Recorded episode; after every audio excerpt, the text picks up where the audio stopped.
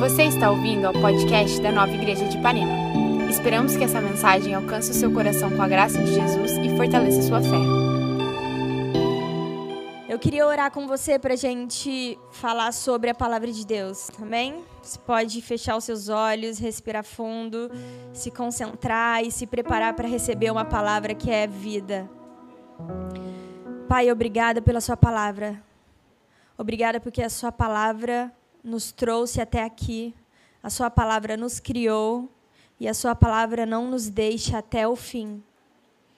Obrigada pela oportunidade de poder viver na Sua palavra. Obrigada pela Bíblia que está com a gente e nunca vai sumir. Eu oro para que essa palavra seja guardada no nosso coração e nos leve até para sempre. Em nome de Jesus, amém. É, eu quero falar com você sobre plantar e colher, e sobre viver no espírito e sobre comunidade. Timóteo falou, mas é sobre o quê? Eu falei, sobre esses três. Não sou muito bom em resumos, nem em títulos. Eu dei nome para os meus três filhos e ficou bom, não ficou, Timóteo? Mas dar nome para pregação nunca fiz.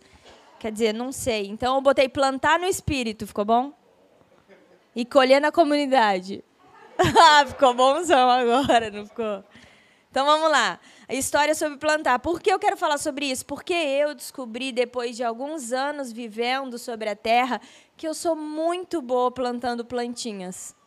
Não sei se é porque eu fiquei velha, não sei se isso vem com a idade, né? Ó, tem um bebê chorando. Mas existem coisas que você vê na natureza e você fala: que linda essa planta. Ela cresceu e Deus fez ela crescer, enfim. E um dia eu estava orando e eu pensei sobre esse versículo na Bíblia que fala plantar e colher em Gálatas 6, 10. É, 6, de 6 a 10. Gálatas 6, de 6 a 10. Eu vou abrir a Bíblia bastante hoje. O Timóteo disse que era melhor eu anotar, mas eu acho tão legal abrir a Bíblia. Gálatas 6, de 6 a 10. Não sei se é porque ele tem vergonha da minha Bíblia. Mas tudo bem, a gente tem umas mais bonitas em casa, mas eu amo que essa tenha adesivos. Vamos lá, Gálatas 6, de 6 a 10. O que está sendo instruído na palavra? Partilhe todas as coisas boas com aquele que o instrui. Não se deixe enganar. De Deus não se zomba. O que o homem semear, também colherá. Quem semeia para a carne, da carne colherá destruição, mas quem semeia para o espírito, do espírito colherá a vida eterna. E eu achei isso um pouco engraçado, porque eu entendo sobre plantar e colher na terra. E eu pensei sobre plantar e colher no espírito. Porque plantar e colher na terra já é difícil. Quem é que tem uma plantinha que matou? É difícil, é difícil. Você planta, você rega, você cuida, você não sabe o que está acontecendo e ela morre. E também acontece ao contrário: você planta, você rega, você cuida e de repente ela cresce. É um milagre da vida. Mas e no espírito que você não está vendo nada, minha gente? Você está plantando e e é espiritual, ninguém está vendo, a não ser quem vê coisas espirituais. Não é o meu caso, mas eu tenho pensado sobre o espírito e Jesus ele conta uma história para Nicodemos, que é o seguinte: é, Nicodemos era um fariseu, então ele estudava muito, ele sabia muito, ele era bem nerd. E aí ele vem para Jesus e fala: Jesus, é, como é que é que nasce de novo? Como é, como é que ele fala? Onde é que está aqui Nicodemos que eu esqueci de botar? João 3, isso. Eu ia ler o João 3, mas eu anotei errado. Vou ler para você porque eu não sou boa de replicar histórias. Eu invento um pouco as partes. É, e, e Nicodemos veio para Jesus e falou: Mestre, sabemos que você ensina da parte de Deus, ninguém pode fazer tanto milagre assim se Deus não estiver com ele. E Jesus respondeu: Digo-lhe a verdade, ninguém pode ver o reino de Deus se não nascer de novo. E Nicodemos falou: Como assim nascer de novo? Como é que eu vou nascer de novo se eu já sou velho? Claro que eu não posso entrar na barriga da minha mãe. E Jesus respondeu: Digo a verdade, ninguém pode entrar no reino de Deus se não nascer da água e do espírito. O que nasce da carne é carne, o que nasce do espírito é espírito. Não se surpreenda pelo fato de eu ter dito é necessário que vocês nasçam de novo.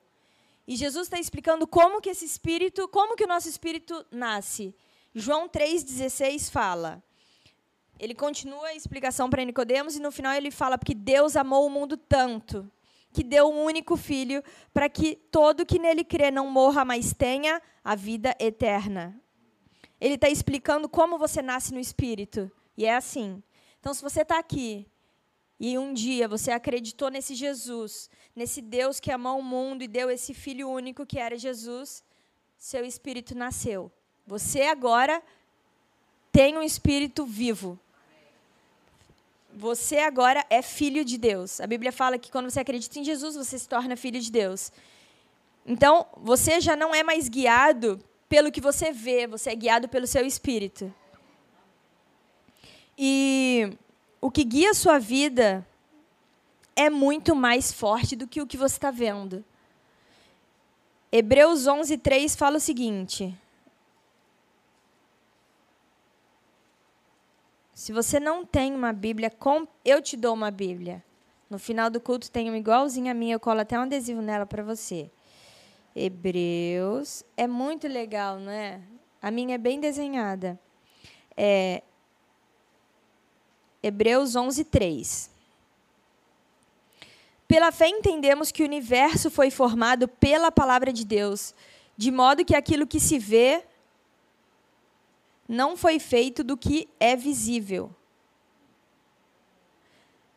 Como é na sua versão? É diferente? Não, é igual. É, o que se vê não foi feito do que é visível. No começo, Deus criou todas as coisas pela palavra. Então, não existia nada e Deus começou a falar. Quer dizer que o espiritual é mais poderoso que o natural.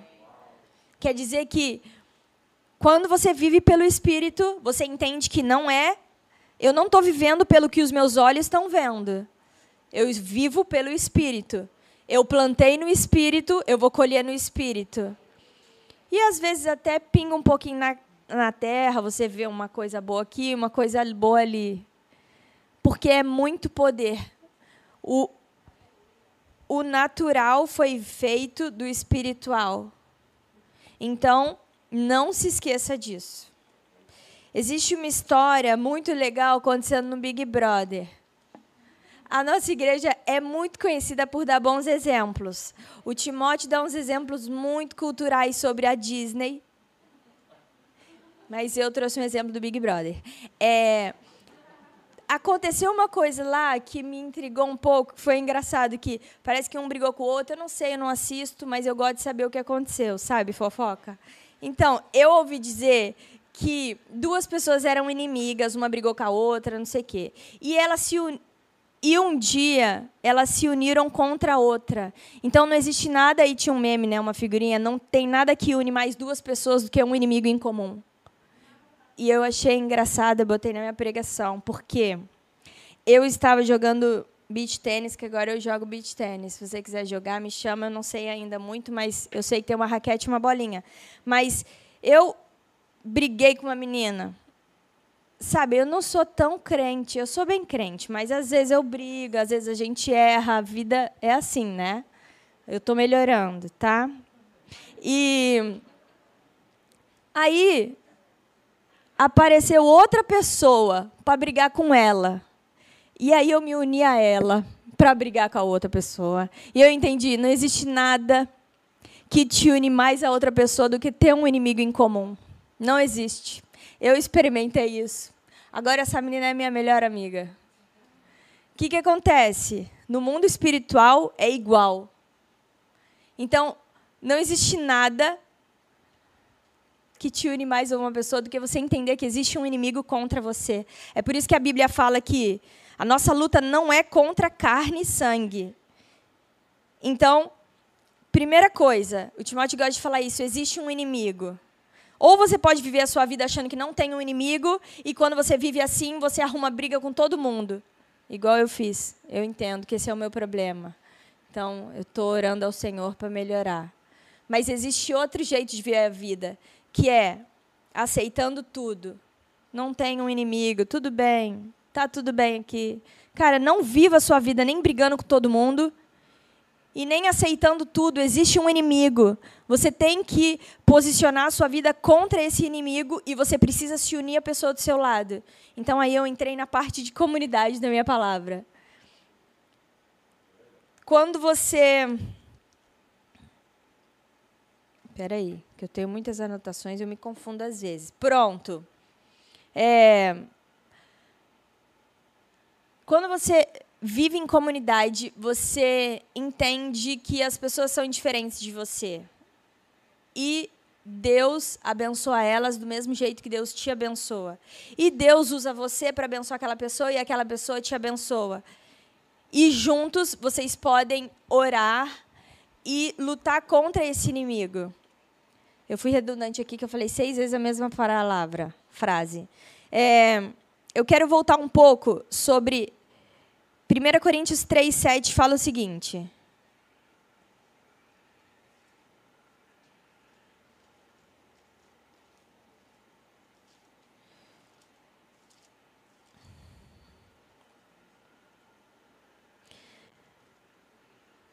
Três, seis, na verdade. Eu plantei, Apolo regou, mas Deus que fez crescer. Isso é um trabalho em comunidade. Eu plantei, você regou, mas quem fez crescer foi Deus. É a parte da palavra que eu quero te dizer que Deus vai fazer o seu, a sua semente crescer. Você não precisa ter medo. Sabe, uma das coisas que a pessoa faz para matar mais a plantinha, e vai uma dica para a pessoa que está em casa, é regar demais a planta, sabia? As pessoas regam demais e a planta morre. E no espiritual eu acho que é um pouco assim, sabia? Não é, Timóteo? Timóteo não planta nada, mas é, às vezes você está achando que é o seu trabalho que vai fazer aquilo crescer. Não é. É Deus que faz crescer. Ou então, eu plantei, agora é a vez de outra pessoa regar comunidade. Juntos, Deus faz crescer. E descanse no que Deus está fazendo.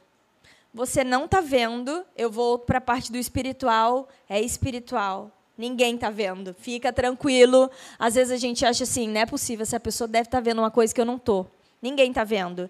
Aqui nessa igreja, ela é feita por voluntários. Vou aproveitar o momento merchan.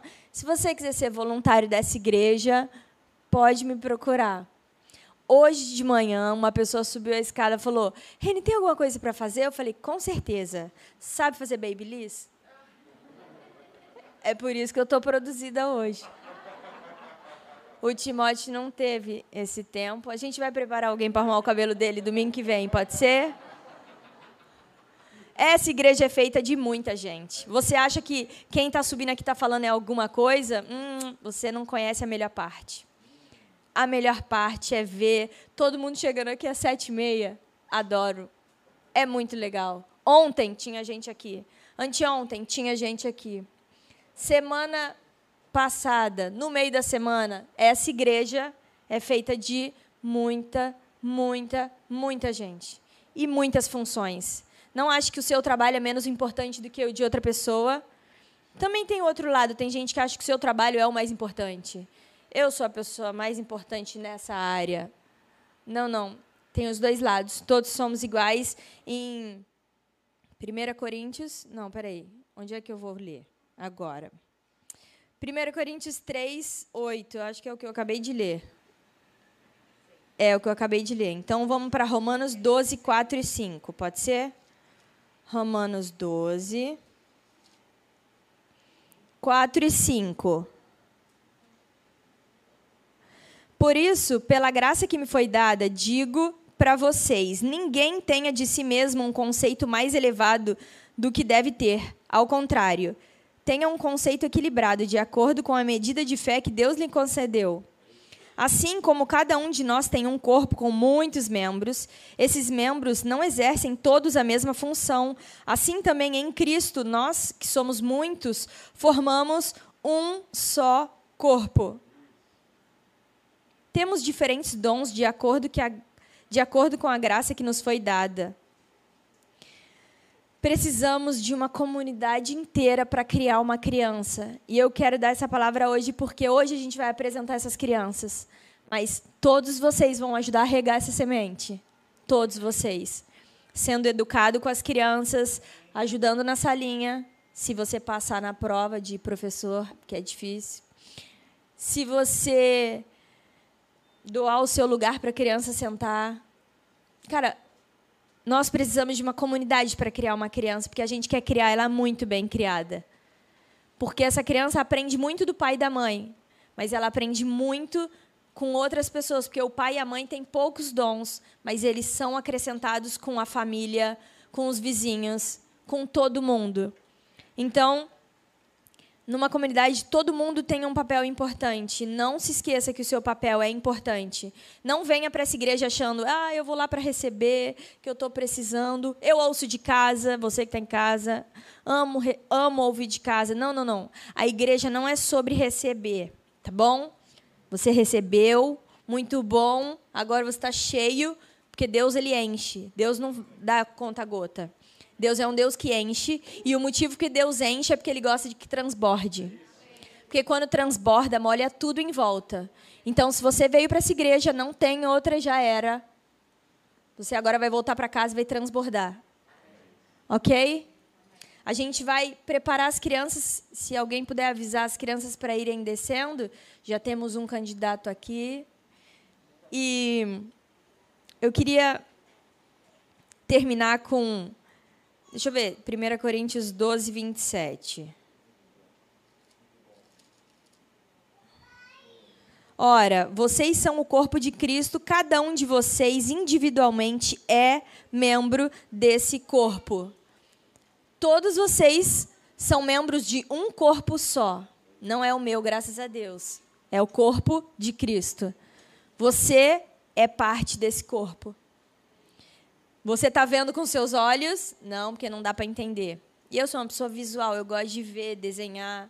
Desenha para mim que eu entendo melhor, mas não dá para entender como um corpo é feito de tanta gente diferente. E é muita gente mesmo, que é essa igreja, aquela igreja do outro lado da rua, a Lagoinha, se quiser ir lá quando aqui estiver cheio, lá é super legal também. Muitas igrejas, todas mesmo corpo. Mesmo corpo. Não adianta. Tem gente que gosta de mudar de igreja, que acha essa tá ruim. É o mesmo corpo quando você chega lá, acredita? Mesmo corpo. Se você veio para essa igreja fugindo de algum problema de outra igreja, mesmo corpo, corpo de Cristo. Estamos todos unidos por um só corpo. E Efésios 3:18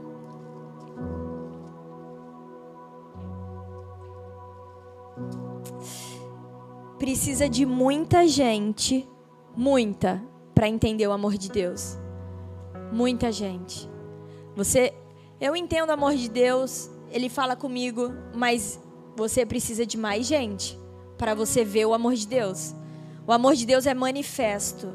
O amor de Deus é paciente. Como é que é mesmo? 1 Coríntios 13. O amor de Deus é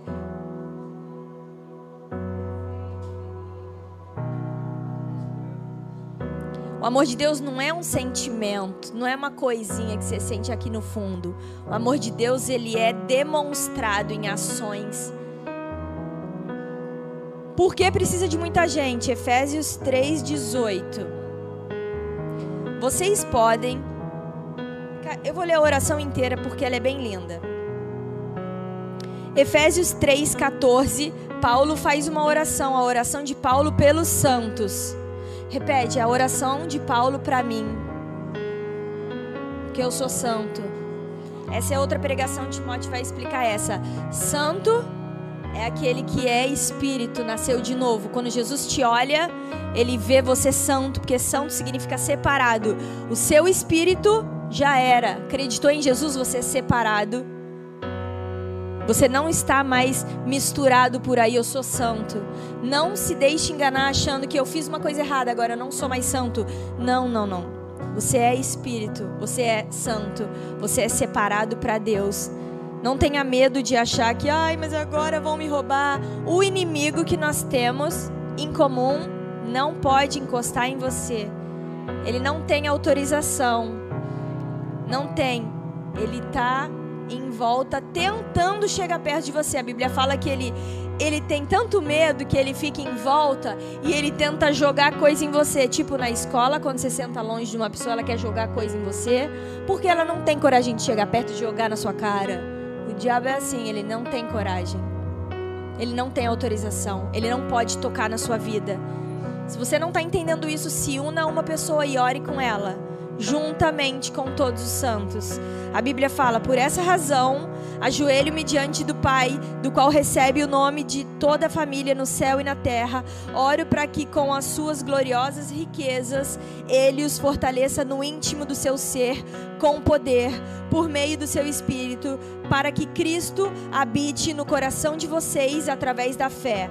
Oro para que, estando arraigados, alicerçados em amor, vocês possam, juntamente com todos os santos, compreender a largura, o comprimento, a altura, a profundidade, conhecer o amor de Cristo que excede todo entendimento.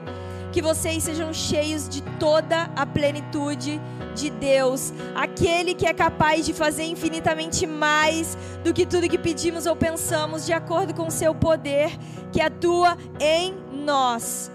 A Ele seja glória na igreja em Cristo por todas as gerações, para todo o sempre. Ela é uma oração de comunidade. Ela não é uma oração só para mim, é em nós, não é em mim.